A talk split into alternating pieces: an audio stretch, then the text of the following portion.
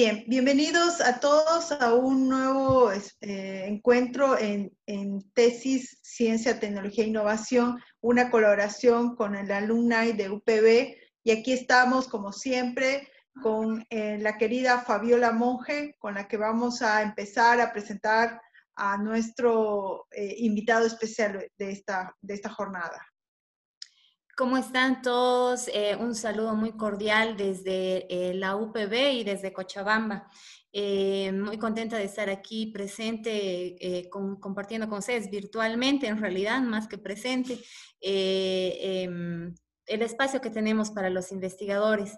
En este caso estamos con el doctor Vladimir Villarreal, es profesor e investigador de la Universidad Tecnológica de Panamá miembro del Sistema Nacional eh, de Investigadores de CENACID, Investigador Nacional 1.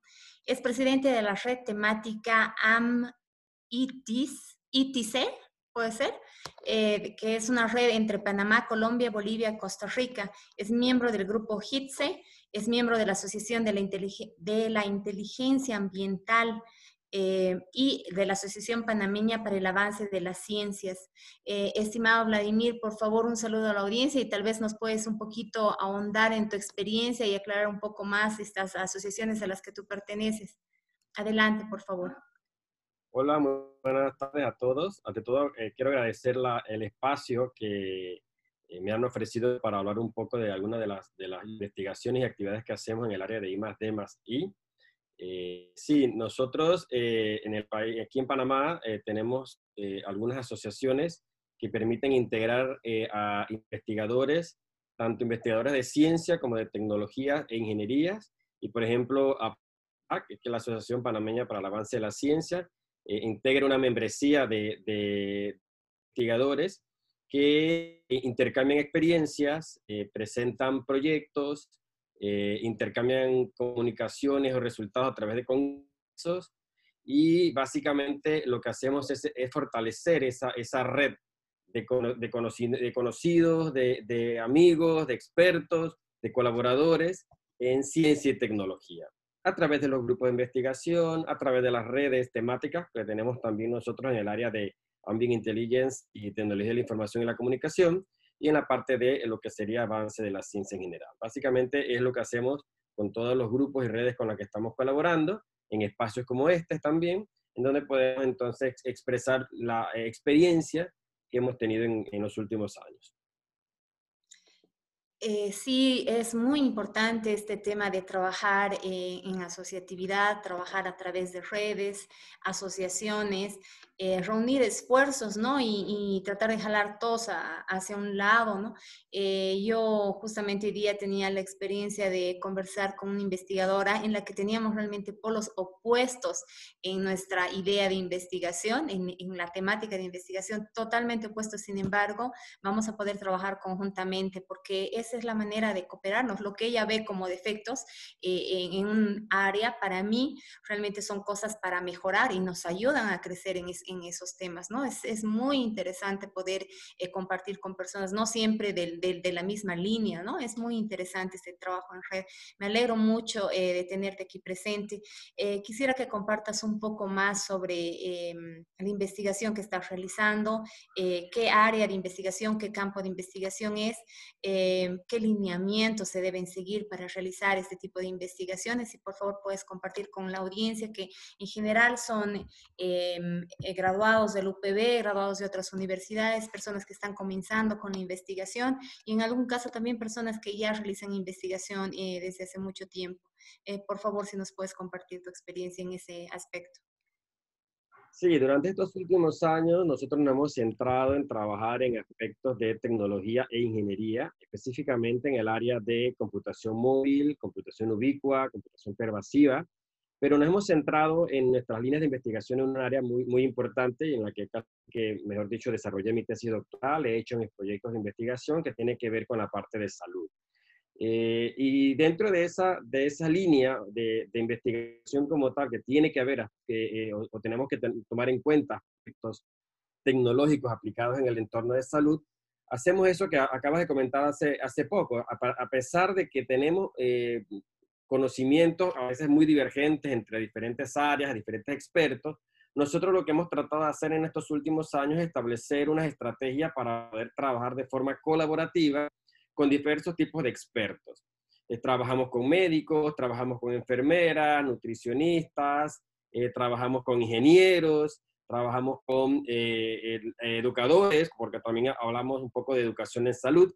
Y básicamente, más que hablar de, de lineamientos para poder hacer ese proceso de, de desarrollo de la investigación, yo pienso que son algunas, algunos consejos que, que nos permiten a nosotros en, en, el camino que hemos, hemos eh, venido desarrollando en los últimos años, poder entender que la investigación no es un campo específico de una sola área en donde yo como experto soy el que controla el conocimiento, yo como experto llevo toda la investigación, sino que yo establezco un mecanismo de colaboración, cooperación, interdisciplinaridad entre todos los elementos o todos los posibles involucrados eh, trato de formular en un momento determinado esa, esa cultura de innovación eh, y trato de que en el área de ingeniería, que normalmente es muy seca, muy, muy dura esa, esa área, ¿verdad? Eh, muy numérica y muy estructurada, tratar de que nosotros, incluyendo las áreas de las tecnologías y las áreas afines, podamos entonces fortalecer esa formación investigadora, participar en eventos y actividades en conjunto, eh, y poder desarrollar entonces diferentes tipos de, de trabajos que de una u otra manera, eh, en cada una de las áreas en que intervienen los colaboradores, co-investigadores eh, o investigadores principales dentro de los proyectos, vamos aprendiendo.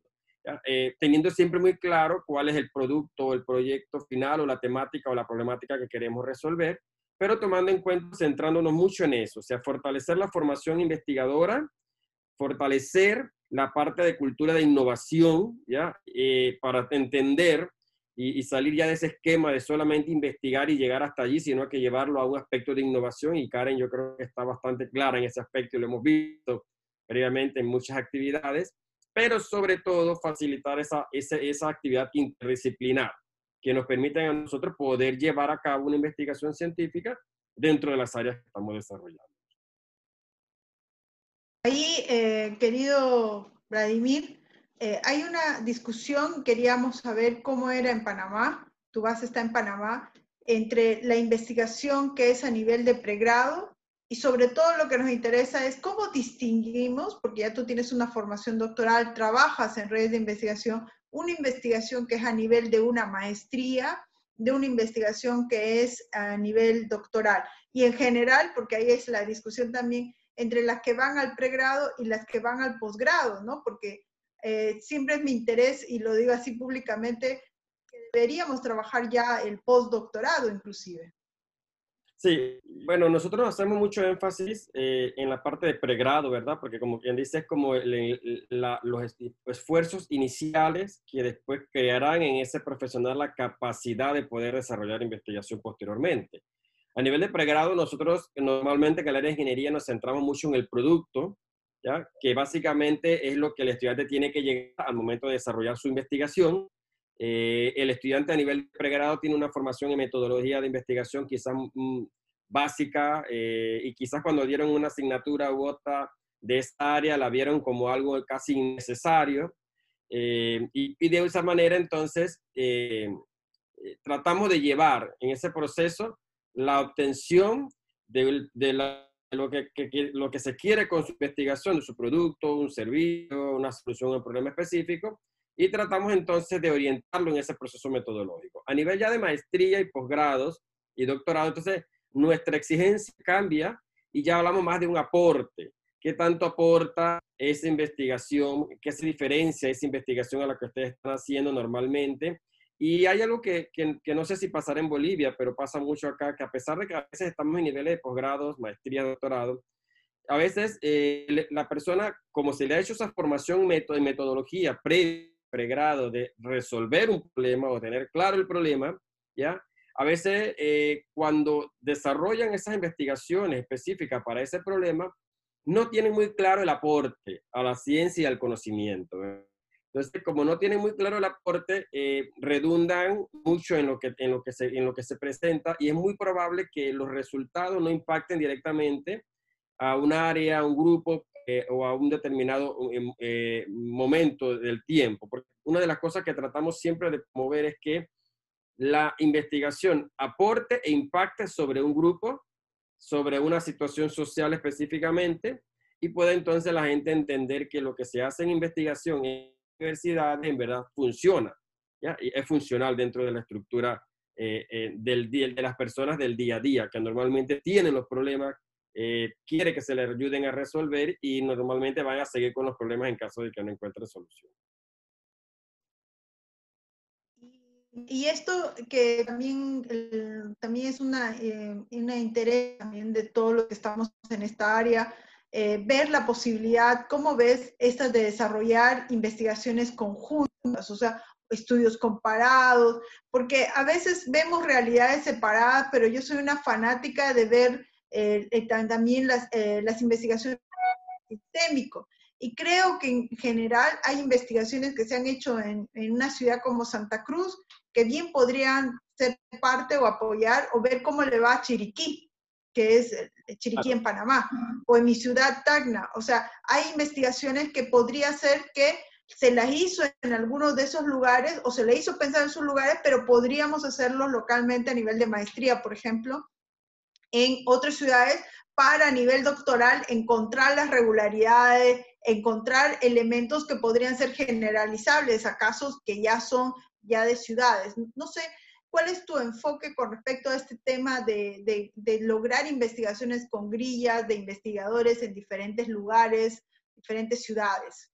Sí, mira, eh, este tema es muy importante. Eh, una de las cosas que nosotros trabajamos con el Sistema Nacional de Ciencia, Tecnología e Innovación, CENACIP, que es la que financia los proyectos, creo que también Karen te comentó previamente, eh, y la que da el dinero, como quien dice, para las investigaciones. Y una de las cosas que, eh, premia la CENACIP es que dentro de nuestros proyectos, que, que normalmente estos proyectos tienen tesis de maestría dentro de ellos, de posgrado, de doctorado, de licenciatura, dentro de los proyectos se promueva la colaboración internacional. Y una de las cosas que nosotros hacemos es tratar, no vamos a inventar la rueda como tal, sino que tratar de invitar expertos que ya hayan en su escenario, en su entorno, hayan hecho alguna investigación similar a la que pretendemos hacer nosotros y poder extrapolar esos posibles resultados y ver si de una u otra manera esos resultados obtenidos de esa investigación son funcionales. Por ejemplo, ahora mismo tenemos un proyecto en el grupo de investigación eh, que tiene que ver con inteligencia artificial, con analítica de datos aplicada a datos de la COVID en la región aquí de Panamá. Estamos trabajando en conjunto con un grupo de investigación de España que también ha hecho ese tipo de investigación, pero para España, y estamos evaluando cómo se comporta los resultados con respecto a lo que nosotros hacemos en la investigación local versus lo que hacen ellos o lo que hicieron ellos en su momento, en un momento determinado, para entender un poco, eh, porque muchas veces, yo no sé si ustedes han escuchado que hay gente que dice, bueno, en este pasa que en Estados Unidos funciona de una manera, pero acá en el trópico funciona de otra, ¿ya? Eh, hay enfermedades que allá en Estados Unidos no afectan a las personas, pero en el trópico sí. Entonces, nosotros tenemos que entender que podemos comparar la forma en que la investigación que se puede haber hecho en otros escenarios también pueden ser comparables en el escenario local. Y una de las cosas que yo le digo a, mis estudiantes de, pregrado y posgrado, las investigaciones que usted hace deben poder ser replicables. Es decir, que yo las puedo, yo puedo decirle, mira Karen, nosotros hemos hecho un estudio sobre esto, queremos saber qué tanto responde la gente en Bolivia a este estudio, toma el modelo que hemos hecho, aplícalo y vamos a analizar los resultados y comparamos básicamente sus resultados. Y podemos quizás encontrar deficiencias en uno u otro y a partir de ahí generar una nueva investigación. Pero para nosotros es casi que un, un deber, es casi que una obligación dentro del grupo que nuestros proyectos, que los proyectos de investigación que tenemos nosotros, eh, siempre participan estudiantes haciendo tesis en cualquiera de los niveles que tenemos, nuestros proyectos tengan colaboración internacional de, expertos, que tenemos un grupo de personas que conocemos en diferentes áreas, que hayan hecho algo similar y que podamos entonces extrapolarlo. Lo hemos hecho, por ejemplo, con Colombia a través de proyectos en donde ellos colaboran como co-investigadores y luego ellos prueban acá en el escenario panameño a ver cómo funciona, cómo resulta. Entonces, e, es un elemento sumamente importante evidencia entonces alguna necesidad de posibles futuras investigaciones que se pueden llevar a un estudio doctoral, postdoctoral, etcétera, y nos permiten a nosotros en un momento determinado entender eh, que las investigaciones de fronteras, ¿ya? Que, llamamos, que estamos encerradas, no son investigaciones que permiten entender la situación global del planeta. O sea, podemos, debemos poder extrapolar y llevar a otros entornos y entender de repente si es, si comporta igual o hay que hacer algún tipo de ajuste, ¿verdad? Pero básicamente es lo que tratamos siempre de hacer. Eh, me parece muy importante este, este tema que has tocado sobre eh, conocer expertos e invitarlos, porque vi eh, que una de las redes que tienes es de Panamá, Colombia, Bolivia y Costa Rica, ¿verdad? Eh, ¿Tú conoces a alguno de los expertos de Bolivia que esté trabajando o alguna de las temáticas en las que hayan trabajado con Bolivia?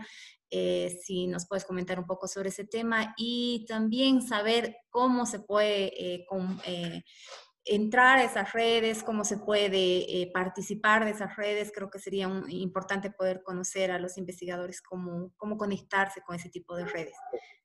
Bueno, nosotros tenemos la red temática MITIC, eh, por su sigla Ambient Intelligence y Tecnología de la Información y la Comunicación. Esta red surge en el año 2002 aproximadamente con Colombia, en donde un intercambio con Colombia de experiencia, en donde eh, podíamos hacer movilidad de estudiantes, entrantes y salientes, compartíamos proyectos, eh, co-investigaciones en proyectos. Eh, y nosotros tenemos un congreso que lo hacemos anualmente dentro de la red, ¿verdad? Que se llama AMITIC. Así mismo se llama el congreso. Un congreso internacional AMITIC. Cada, eh, lo que hacíamos con el congreso era que para favorecer y facilitar el intercambio de experiencia con investigadores, el congreso se hacía cada un año fuera de Panamá, en algunos de los países miembros, y del otro año en Panamá. Empezamos con Colombia, lo hicimos en, en Neiva, luego lo hemos hecho en Popayán, eh, lo hemos hecho, lo, hicimos en la, en la Universidad Privada de la Sierra, en Bolivia, ahí fue que empezamos a trabajar con Karen, que trabajamos directamente y hemos intercambiado, creo que una de las personas en Bolivia con la que más he trabajado en diferentes ámbitos, proyectos, eh, conversatorios, actividades, ha sido con Karen. Karen luego vino a Panamá, aquí a, a, la MITI que se hizo aquí en Chiriquí, la invitamos también a participar. Eh, luego se hizo en, en Costa Rica, eh, se ingresó en la, la, hay una chica en Costa Rica que se llama Cintia, que quiso formar parte, se establecieron un, mecanismo y es sencillo. Las universidades tienen que establecer una, generar una carta de querer participar en la red. Nosotros eh, hacemos un convenio de colaboración internacional entre ambas universidades y así facilitamos ese intercambio de expertos. Eso nos ha permitido conocer mucha gente y hemos colaborado como, con investigadores en grupos de, de Colombia, hemos trabajado como co-investigadores en proyectos e ideas con, con Costa Rica. Eh, casualmente hace poco le planteamos a Karen también una posibilidad de una actividad para este año con financiamiento panameño, ¿verdad? Siempre y cuando haya, bueno, pase por todo el proceso evaluación. Y básicamente en ese sentido nosotros eh, buscamos como un, momento de un encuentro en donde podamos nosotros participar y podamos conversar un poco de qué se está haciendo. Y simplemente, bueno, yo soy el presidente de la red aquí en Panamá, eh, las empresas, las universidades eh, establecen mediante una carta, un correo el interés de participar, buscamos un mecanismo de generar un convenio de, de colaboración y después un memorando de entendimiento, podemos facilitar movilidad, ¿ya? tenemos algunos fondos de algunos proyectos y podemos facilitar algunas, de alguna otra manera eh, algún tipo de, de, apoyo en este sentido, ¿verdad? Entonces solamente es el interés de querer participar, eh, de querer formar parte de la red y que en un momento determinado, cuando necesitamos un experto en un área, entonces nosotros podamos decir, mira Karen, tengo un proyecto pequeño y quiero que invitarte para que le hables a los chicos sobre tal tema y se, invita y, establecemos entonces un nexo de comunicación.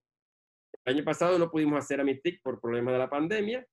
Eh, este año lo vamos a tener virtual, así que también le estaremos enviando a Karen para que también le envíe a Fabiola y Adriana información. Va a ser virtual completamente el Congreso y lo que pretende el evento es que estudiantes de pregrado y posgrado puedan representar avances o conclusiones de sus investigaciones a nivel de un congreso científico, mediante evaluación por pares, selección, publicación de memorias en repositorios, presentación de conferencistas invitados internacionales y una serie de actividades que tiene un congreso normalmente. ¿sí?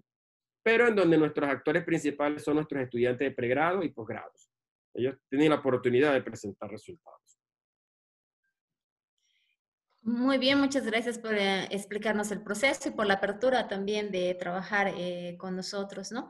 Em, como último em, favor, te pido que puedas mandarles unas palabras de aliento a todas las personas que están en medio de sus investigaciones, especialmente estudiantes que están haciendo sus tesis, eh, estudiantes doctorales y estudiantes de, todos los niveles que a veces eh, se quedan trancados. Eh, tus palabras de aliento, tus consejos, ¿qué quieres decir a ese público? E, es muy importante, es, normal que en el proceso de generar una investigación que sea una tesis de, pregrado, maestría, doctorado, cada una tiene su, su estrés, su momento de estrés normal, como, como una responsabilidad que tenemos. Pero es muy importante y una cosa de que yo le digo a mis estudiantes, planteese las metas. O planteate qué quieres tú, en cuánto tiempo lo quieres, cómo lo quieres tú tener, ¿ya? Y con ese, esa meta bien planteada, organiza o esta, define las estrategias. Yo siempre le he dicho a mis estudiantes, no agarremos la tesis como tipo bloque.